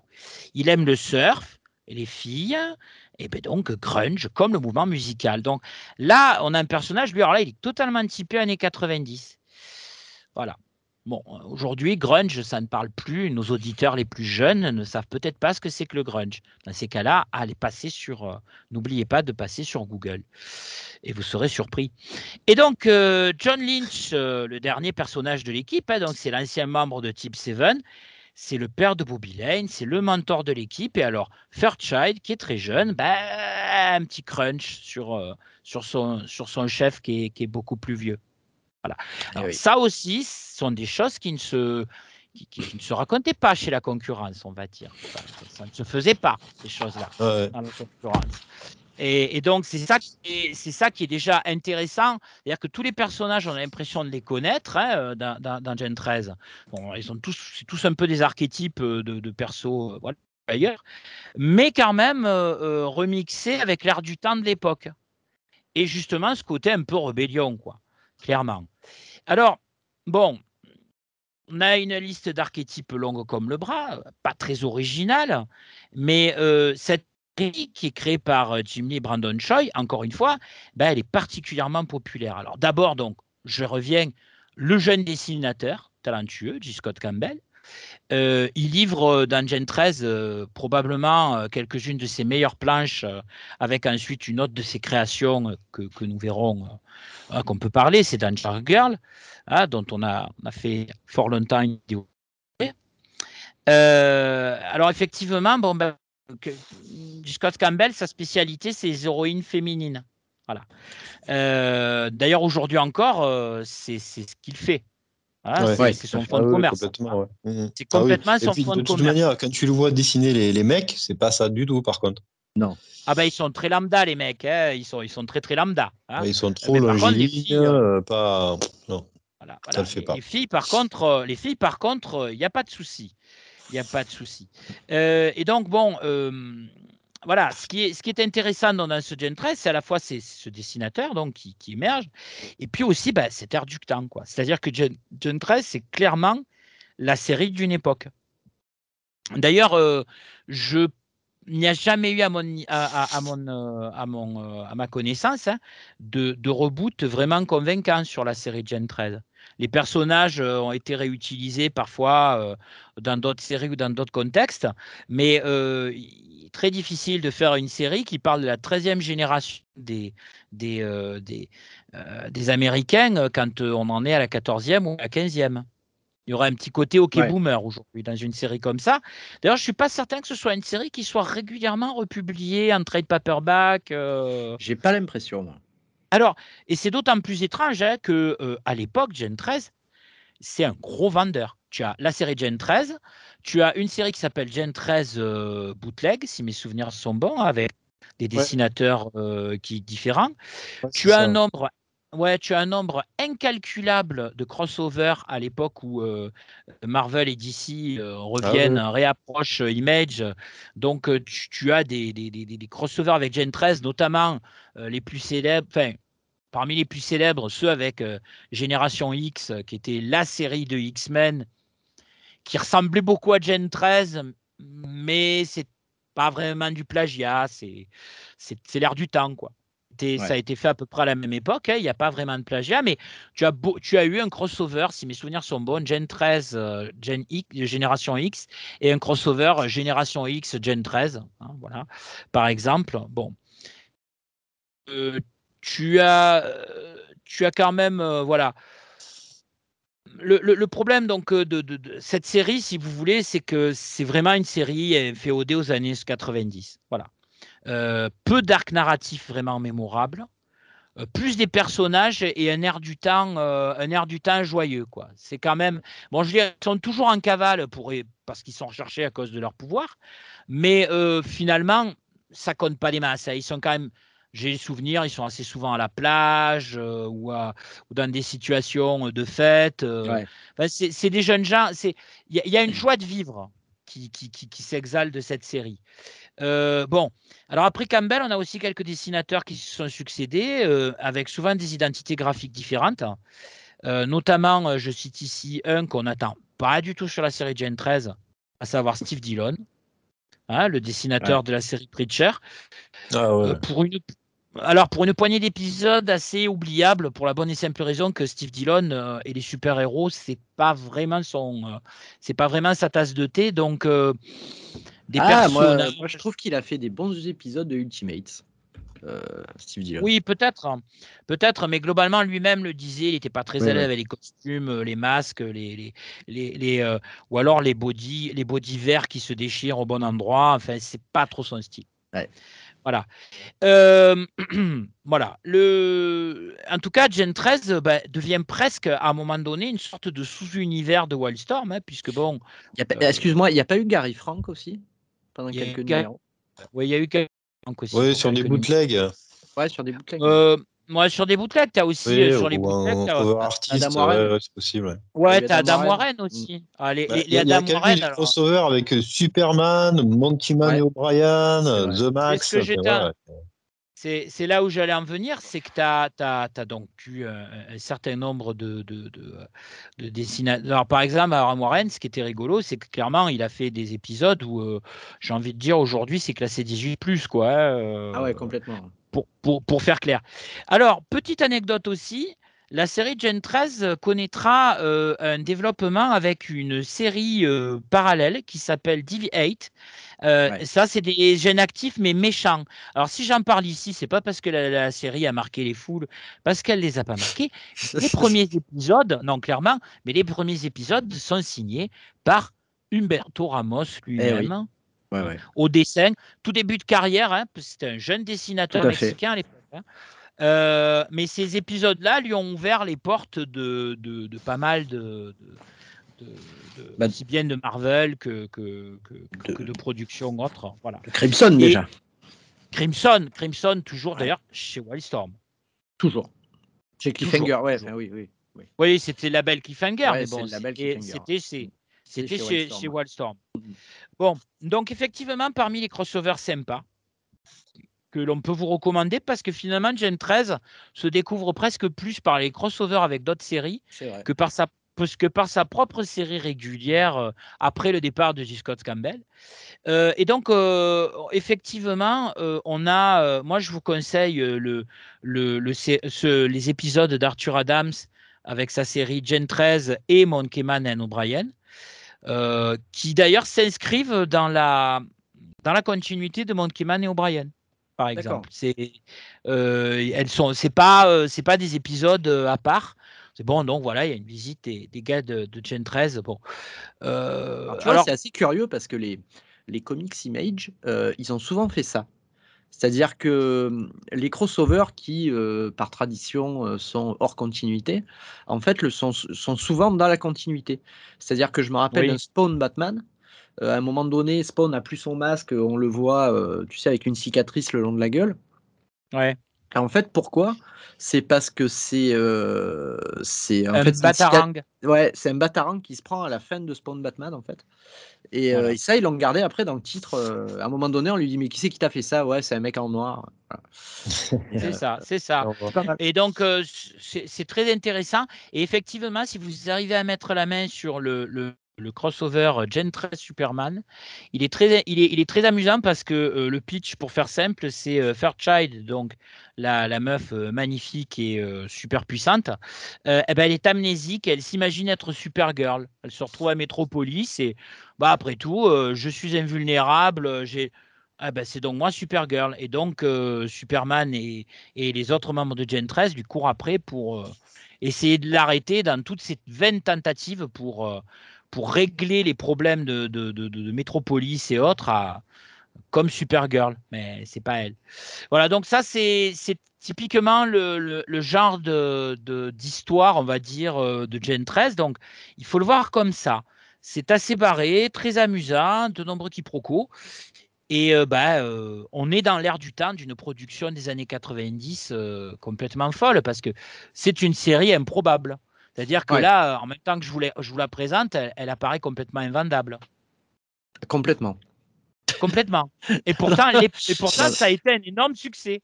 Bah et pourtant, ça a été un énorme succès. Et j'ai envie de dire, ce succès, bon, là encore, peu de rééditions. Hein. J'ai pas l'impression qu'il y ait beaucoup de, de trade Gen 13, en, tout cas, ça a été, je pense, hein, j'en sais rien parce que j'en achète pas des trade paperback ou j'en achète plus, mais ça a été, je pense, beaucoup moins réédité que Wildcats, par exemple.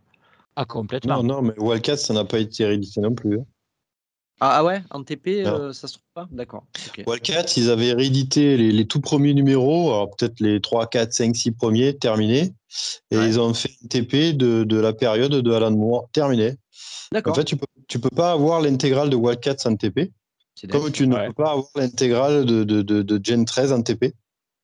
Ils ont toujours réédité les premiers numéros. Là, récemment, ils ont édité un hardcover euh, qui a été financé et tout ça.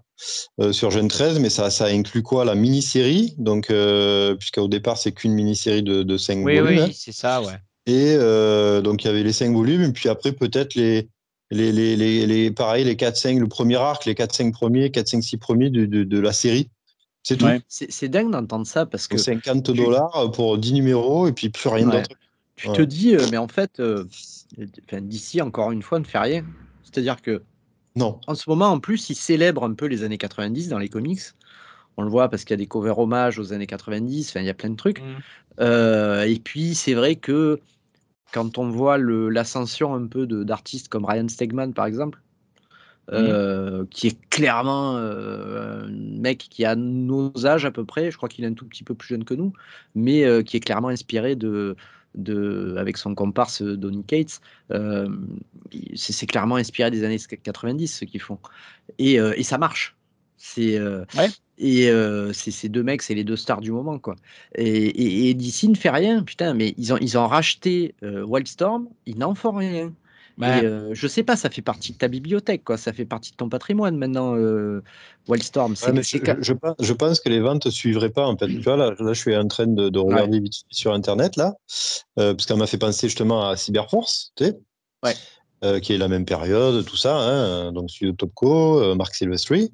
Donc, il a fait, tu sais, qu'on a participé, là, on a acheté le, le, TP. Voilà. Donc, ça, à la base, c'est un Kickstarter. Ouais. Donc, je n'ai pas la vente des TP, euh, donc euh, publié chez Image, euh, mais le Kickstarter n'a attiré que 2100 contributeurs. C'est dingue. Hein Et c'est 2100 quarantenaires. Voilà. Bon, par contre, il y a eu 180 000 dollars de générés. Hein. Ouais, ouais, ouais, voilà. Bah, c'est les, les, papas hein, maintenant. Mais, mais mon, mon, mon explication. C'est pas beaucoup. Hein. Oui, d'accord, mais mon explication, moi, que je donne, c'est que finalement, les...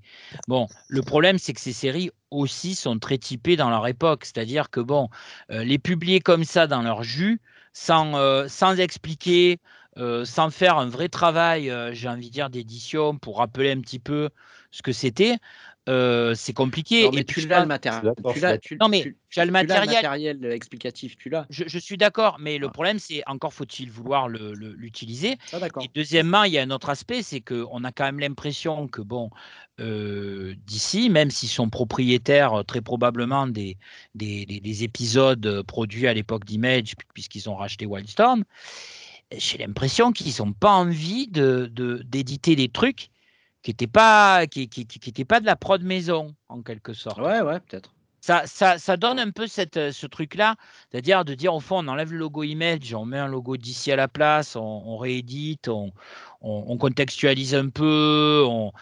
Ah, ouais, mais c'est pas nous qu'on l'a fait, quoi. Enfin, j'ai l'impression qu'il y a un peu de ça, quoi dans, la, mmh. dans, le truc. Il y, a des, il y, a des, questions éditoriales, il y a des questions, c'est très très typé d'une certaine époque. Alors effectivement, les papas, euh, les darons dont nous sommes, euh, à la limite, sont prêts à sortir le, carnet de chèques de temps en temps et dire, allez, achète. Mais est-ce que ça forme finalement une, une, hum, un public suffisant euh, pour dire, allez, on va en vendre des kilotonnes non, et puis j'ai l'impression qu'on a fait un tel bashing des années 90 pendant 20 ans, quoi. Oui, oui que ben, les gens ont un petit peu peur, je pense. Ah mais ben, euh, je reconnais que je l'ai fait moi personnellement. Alors, je sais pas, tu vois, j'ai une partie de ma jeunesse à dire c'est nul. J'en parlais, j'en parlais à notre cher ami euh, Julien Gonarbert, ouais. qui, qui, vient de me dire qu'il vous embrassait d'ailleurs. Euh, Et alors, il me dit, ouais, c'est pas hyper accessible, les années 90 et tout. Je suis heureux, d'accord. Mais est-ce que tu relis, toi, des trucs des années 60 Est-ce que tu relis des trucs des années 70 sans trouver ça chiant? Dire, Tu relis ça. Arrive. Bah, tu y arrives, d'accord. Moi, je trouve ça chiant. Il y a des trucs qui sont chiants. Bah, je te raconte pas tout, hein. je, te, je te parle pas de tout. Oui, oui, bien sûr, bien sûr. Il y a des trucs que j'arrive plus à lire, en fait. C'est pas que je trouve ça chiant, c'est que je n'arrive plus à lire. Donc, euh, bah ça, en fait, il faudrait faire un essai, hein, tout simplement. Hein. il faudrait demander à quelqu'un euh, voilà, qui a une vingtaine d'années aujourd'hui et lui faire lire des comics des années 90. Donc, qu'il ne connaît pas, qu'il n'a pas vécu ou qu'il n'a pas acheté euh, quand il avait 15 ans, tu vois, comme nous. est-ce que ça marcherait ou est-ce que, ça marcherait pas? Tu sais quoi? Tu sais quoi, je vais Je ne suis pas sûr. Tu vois, il y, a, y a le Crime Son, ben, le Crime Son de Augustine et Ramos, qui est sorti chez Glénat Comics en intégrale, du tout, ça. Euh, donc qui est sorti euh, ben, maintenant là, voilà, euh, en 2017, à la même période, donc ah mi-décembre 2017, donc ça, a quand même 5 ans. Et, eh oui, oui. et c'est toujours disponible chez Glénat. Ah donc ça veut dire qu'ils n'ont toujours pas vendu leur stock. Ouais. Quand tu sais que c'est un omnibus, ça veut dire que c'est un petit tirage ils ne l'ont toujours pas écoulé. Et putain, qu'est-ce que c'est bien, Crimson. Et pourtant, euh, ça puisse Crimson, c'est hyper accessible. Un éditeur français ou même américain de republier des, des, des, voilà, ces histoires-là des années 90 qui nous ont fait vibrer nous, mais qui ne feront pas vibrer un nouveau lecteur. Quoi. Ouais, tout à fait. Mais euh, c'est peut-être, en fait, c'est peut-être par méconnaissance que, tu vois. Ouais, ouais, ouais, je sais pas. Après, il faudrait voir des, petits tirages. Moi, je, Parce que quand tu vois, euh, quand tu vois, je, prends encore cet exemple-là. Apparemment, Vanish s'est bien vendu. Euh, de ce que je vois, apparemment, euh, je crois qu'ils n'ont pas encore les chiffres, mais bon, il n'y a pas à se plaindre. quand tu vois le, bon après c'est des personnages connus, mais le le comic book de Stegman là et Donny Cates là chez Marvel, là, le truc avec les, les, symbiotes là, avec Venom et tout là. Merde, je me rappelle plus. King in Black. Euh, back in, ouais, King in Black, ouais. Back in Black. Euh, King Black, c'est autre chose. Euh, ça s'est super bien vendu apparemment. Euh, putain, mais c'est quand même dans l'esprit 90 à fond quoi. Tu vois? Ouais. Et euh, ben, je me dis, peut-être qu'il y a de la place. Oui, mais c'est dans la continuité. Donc, bon, bah, tu, tu, tu, bénéficies de, de, du lectorat d'aujourd'hui déjà, de base. Ouais, c'est vrai. Bah, c'est là où quelque part le côté euh, nostalgique euh, de, de, des darons joue, euh, joue, à plein jeu ou pas. je crois que le problème, et c'est là où on peut en venir à la vente de, de, Wildstorm à, à, DC, quoi c'est bon, euh, il semblerait que Jim Lee se sentait plus très bien de gérer un label euh, et de, de, s'occuper de la paye euh, et, de, et, de, tout ce qui était administratif, éditorial et compagnie. Donc bon, il a trouvé un acheteur, un acheteur de, prestige, de, de, renom, hein, puisque bon, l'époque Warner, hein, c'est plus le cas euh, c'était à l'époque Warner, donc finalement, il a vendu son catalogue de personnages et, son catalogue de séries euh, à un, énorme éditeur. Hein, en volume et puis voilà. Et, c'est vrai que le problème c'est que très, le, par exemple on parlait tout à l'heure alors ça sera pour notre deuxième, euh, ce sera pour notre deuxième épisode, mais malgré tout, on peut, peut le dire. Les, les, premières séries euh, Wildstorm qui sortent sous le logo d'ici sont des séries qui sont plutôt pas mal. Hein. oui, parce qu'en fait, elles ont, été, elles ont été produites et créées dans le contexte du, du, du Wildstorm euh, email. Ouais. Ah oui, oui, bah oui c'était c'était les scénaristes de, de, d'avant le rachat. Donc, euh, oui, oui, le Stormwatch, hein, c'était, euh, c'était le. Parce qu'il y, y, a eu un volume 2 de Stormwatch. Ouais. il y avait un volume 2 de Stormwatch avec euh, Warren Ellis et puis le, le, le, le, dessinateur hein, de, de Authority. aidez-moi, j'ai plus le nom, Brian, Brian Hitch. Brian Hitch. Brian Hitch. Brian, Hitch. Bon, voilà, Brian Hitch. Donc, c'était presque une, une sorte de, de, va dire de galop d'essai euh, avant voilà, donc on était dans, on était dans ce genre. Donc au début d'ici, euh, ils sont pas mécontents. Hein, ça fait de la vente. Euh, en tout cas, ça, ça a un gros succès critique. bon, mais très rapidement, quand ces séries s'arrêtent et que qu'est-ce qu'on fait de tous ces personnages, quoi? Qu'est-ce ben qu'on en fait juste?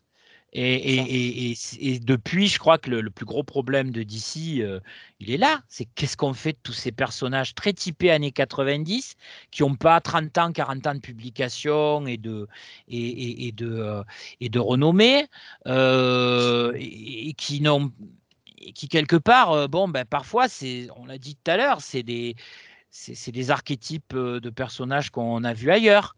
Donc parfois, il faut être un peu doublon aussi avec nos propres, euh, avec nos propres personnages qu'on édite. Euh, euh, peut-être qu'à la période du rachat, justement, d'ici s'est dit putain, on peut avoir des personnages Marvel en fait. Ah, mais je crois que c'était ce qui était recherché. Et, et, en fait, les changements de direction, les changements de trucs a fait que bah, finalement, c'est tombé à l'eau. quoi.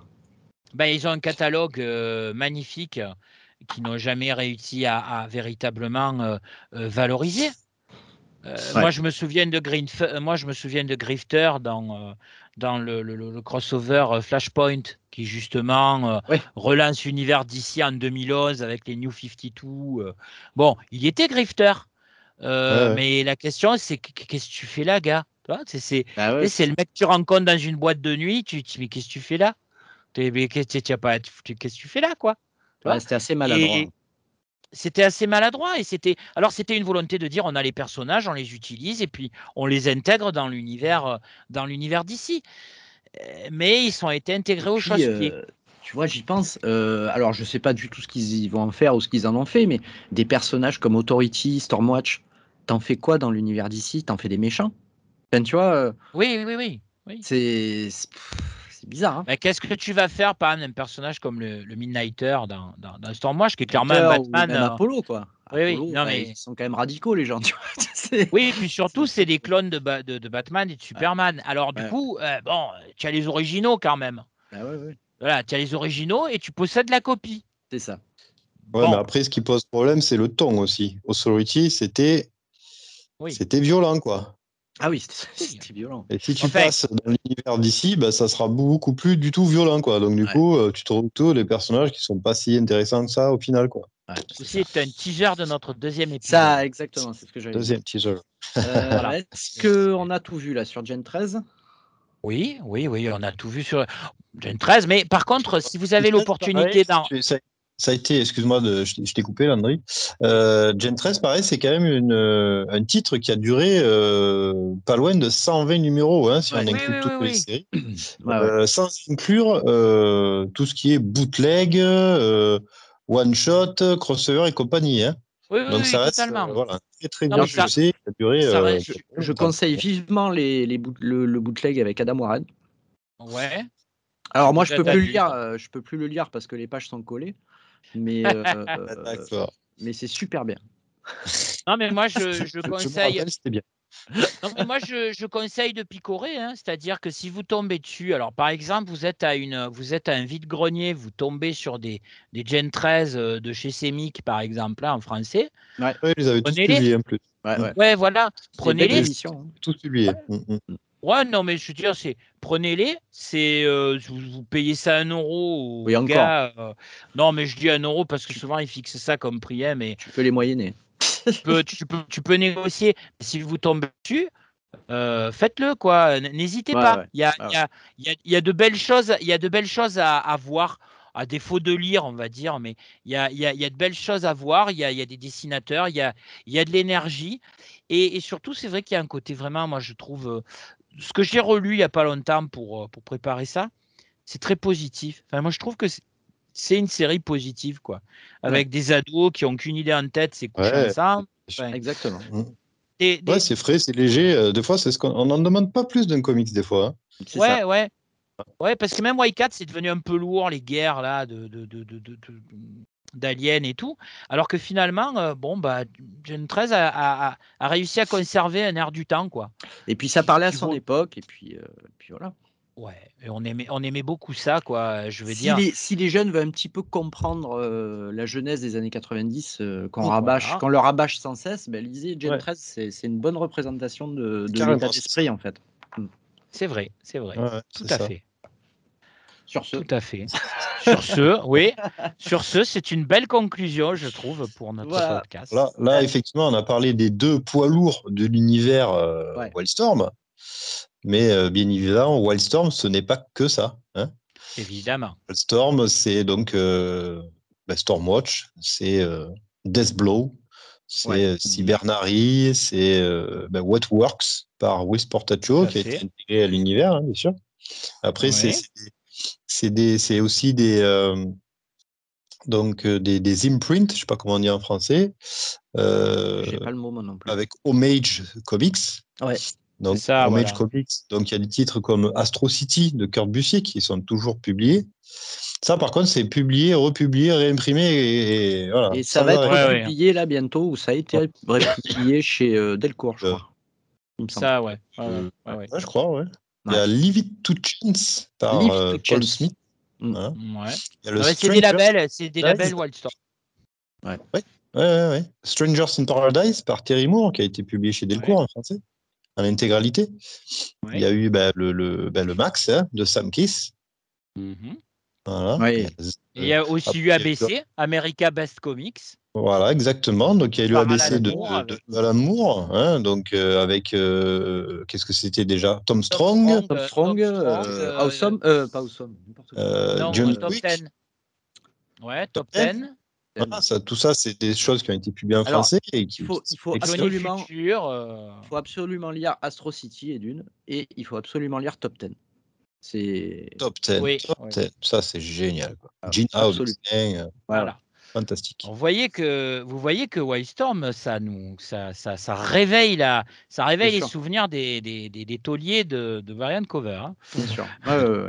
il y a eu également, euh, ben, en 97, il y a eu le, bon, le studio Cliffhanger. Hein, voilà. Ouais. voilà, euh, les fameux Cliffhanger. De, de, Et vous pouvez retrouver des... Le, Battle Chasers de Madurera, le Crime Son d'Umberto Ramos. Ouais, il y a eu Steampunk. Euh, enchaîné après par Out There, il y a eu euh, Steampunk. Steampunk. Steampunk, il y a eu. Euh, euh, voilà. Il y a eu euh, High Roads de Lenny Francis. Oui. High Roads de Lenny High Francis.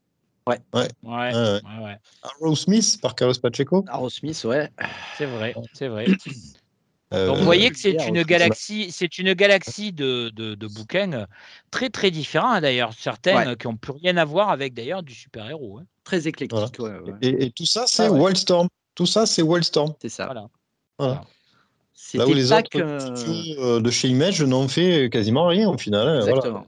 D'ailleurs, c'était pas qu'un petit studio, hein, Wildstorm. Voilà, c'était un, un, monstre dans le monstre. Hein, Alors, pour finir, pour finir, quand même petite anecdote, quand Wildstorm, c'est quand Jim Lee a vendu Wildstorm à, à, DC Comics, la première chose qu'il a fait, c'est prendre l'avion pour aller en Angleterre pour expliquer à Alan Moore que non, non, il ne bosserait pas pour DC Comics.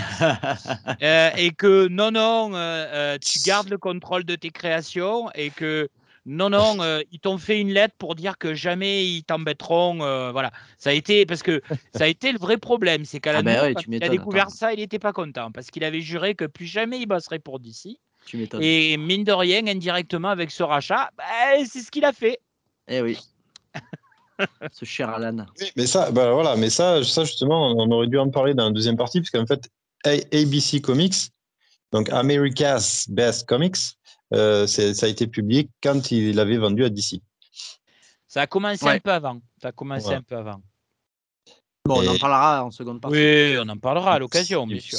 Il me semble pas, hein, mais. Euh, Et pourtant, euh, si justement Alan Moore a découvert qu'il bossait pour DC incidemment, c'est parce que je crois que les premiers Tom Strong étaient, étaient, avaient été sortis au moment du rachat, quoi au moment du rachat. Donc euh, ça avait été un petit souci pour. Euh, je me souviens. Bah, cette anecdote-là, c'est dans un. Euh, lancé en 99 et ça a été racheté en 98, donc. Ouais, je sais plus. Mais enfin, en tout cas, la production de ces trucs-là avait déjà dû commencer et ça n'a pas plu au père, ça a pas plu au père Mourin de, découvrir qu'il bossait bah, Du coup, on, on, parlera de. Voilà, on verra ça dans l'épisode 2. D'ici.